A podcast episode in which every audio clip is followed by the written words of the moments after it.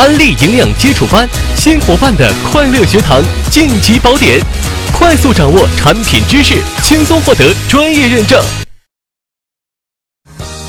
想保持健康有什么秘诀？营养素补充的重要原则是什么？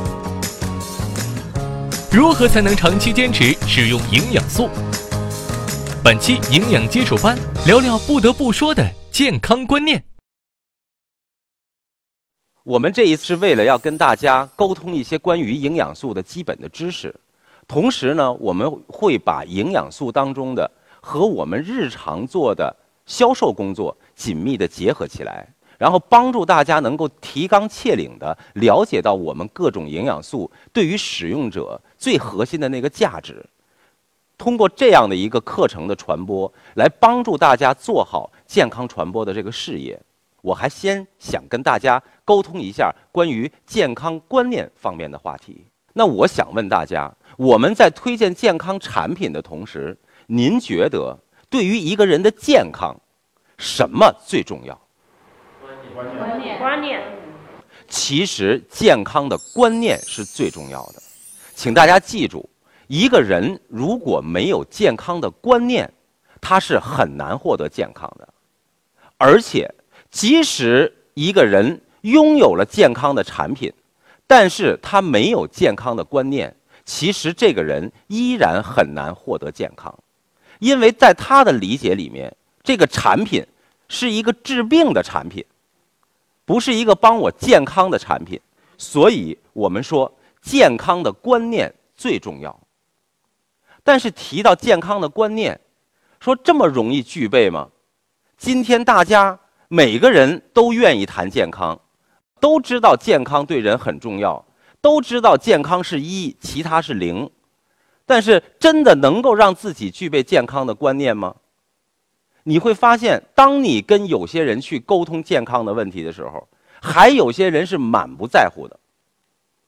甚至有的人说：“说我这么多年，我从来没去看过医生，从来没去进过医院。”我也从来没用过任何的什么营养素的补充，该吃什么吃什么，想吃什么吃什么。他把这个当成是一种自己的资本。那么在这样的生活当中，甚至有的人会说说这个大不了不就是一死吗？是吧？什么甚至还有说什么脑袋掉了碗大个疤。其实呢，我们在谈健康的话题的时候呢。很少愿意谈到死亡，但是真正当你回过头来去思考健康的重要性的时候呢，其实我们也不妨去想一想，面对死亡，人会是一种什么样的心理和感受？我说，你看，内科、外科、妇科、儿科、五官科、什么口腔科等等，那么多的医学的典籍，它里面记录了那么多的疾病。我在学医的时候，我就在想。说，最终我们人其实都是从这厚厚的书籍当中的某一个病而离开人世的，然后那就想，如果面对死亡，这里面的这些病，哪些能够是不遭受痛苦？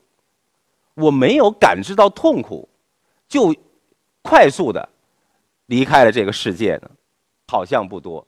说脑出血快，但是注意。那也得出血一百毫升以上，连抢救的机会都没有，可能瞬间就自己失去知觉了。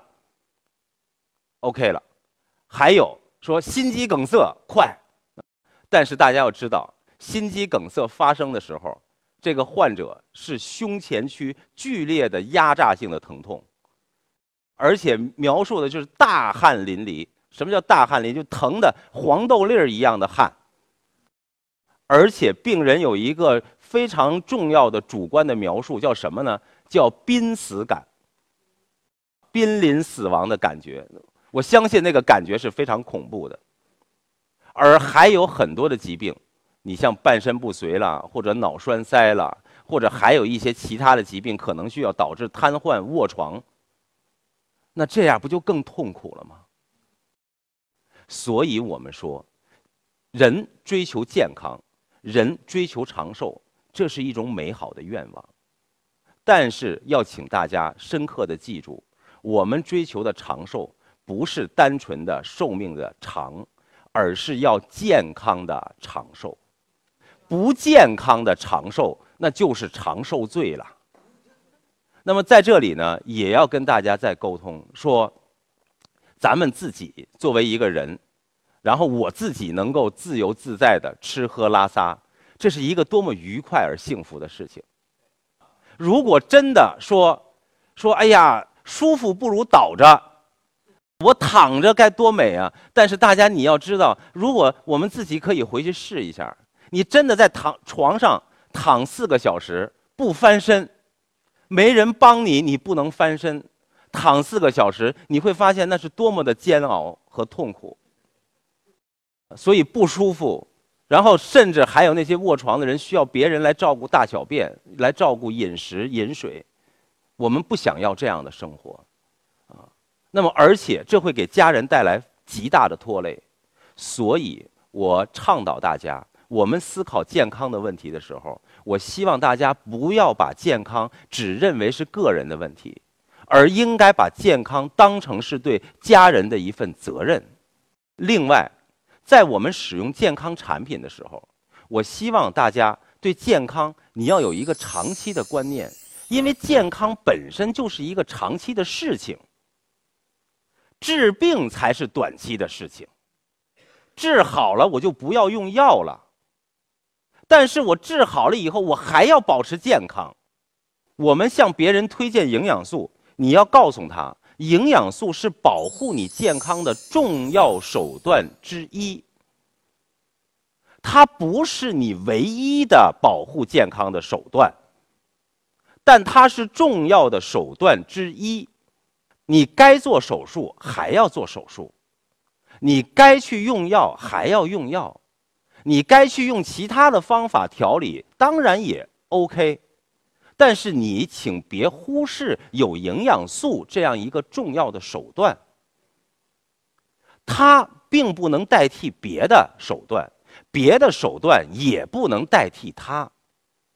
我觉得这是一个重要的健康观念。那你说，如果我因为骨质增生，因为非常复杂的。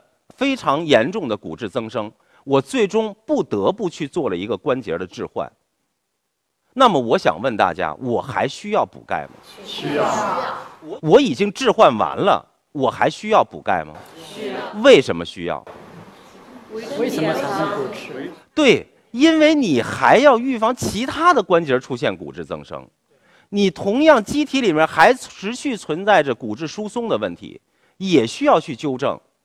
那你说，如果我身体因为某种原因，我必须现在要使用西药或者中药，那我还要不要使用你的营养素呢？为什么要呢？因为你知道西药和中药可能都会有一些副作用和毒性，那我这个时候也需要通过营营养素来保护我的肝脏啊，对吧？同时，我也希望通过使用营养素来降低我体内那些危险因素的水平啊，避免它发生更为严重的意外啊。所以，请大家一定要对营养素有一个正确的摆位和认识，它是保护我们健康的重要手段之一。另外，再有一个，在营养素的推荐上。大家往往都非常希望说了解我到底应该吃多少。你的那个瓶子上、产品上介绍让我吃多少，而这个时候可能我去咨询别人，别人告诉我你这个时候需要多补充一点儿，那我应该怎么选择？那么在这里呢，我要跟大家说关于营养素补充的两个原则。那第一个原则，我就想问大家，说。如果我今天在这里讲课，您今天在这里听课，您觉得咱们两个人谁的能量消耗更大？那固然是我讲课的人消耗的能量更大。那么，如果您今天来听课，您早上吃了一勺蛋白质，那您说我今天在这儿讲课，我是不是就应该比您稍微多吃一点儿，才合情合理？没错吧？那这就是营养素补充的第一个原则，叫做因人而异。你要根据不同的人他对能量的需求，给予他相应的营养素的建议。而今天，如果说我们都坐在这儿听课，在这儿学习，明天我们大家一起出去去参加健康跑，那如果今天您坐在这儿听课，都吃了一勺蛋白质，那如果明天我们去参加健康跑，那您说我们是不是应该多补充一些蛋白质就更为合适呢？对。对，所以这是营养素补充的第二个原则，叫做因时而异。因为你同样一个人在不同的时候，你的能量的消耗是不一样的，所以给予他的营养素的建议也是不一样的。所以，请大家要记住这个原则。另外，还有一个，就是。在当使用者面对纷杂的这种产品的时候，他可能会觉得很不方便，因为我可能有很多款营养素摆在这儿，在他的内心里感觉到这好像是像药片儿一样，但实际上那是我们做成了这种形状的营养素，它是非常安全的。我面对这么多的瓶瓶罐罐儿然后你有一个要让我饭前吃。有一个要让我随餐吃，有两个要让我餐后吃，然后还有两个要让我两餐之间吃。那对于使用者，一个没有任何基础的使用者来说，他有可能感受的是复杂，是难以掌握，记不住。那这个时候，我我们应该以什么为原则？简单。对。应该要以使用为最前提，用最简便的方法，先能够让他去使用起来。或许说这里面具体到某一个重要的营养素，确实饭前会吸收好一点，或者某一个确实饭后吃，他的感受会舒服一点。但是当他感觉无所适从的时候，请大家一定注意。要给他一个最简便的建议。只有简便才容易坚持，只有坚持才能够让他持续不断的使用，才能最终见到营养素对他机体良好的那个作用。当他真的见到了自己机体，哇，确实因为使用营养素。带给了我良好的感受，让我更加获得健康，他才愿意继续去坚持使用营养素，而且他也愿意把他的这种健康的观念再分享给他周围的人。所以，请大家一定要记住，在于向别人推荐营养素的时候，我们首先要帮助人们建立一个良好的健康观念。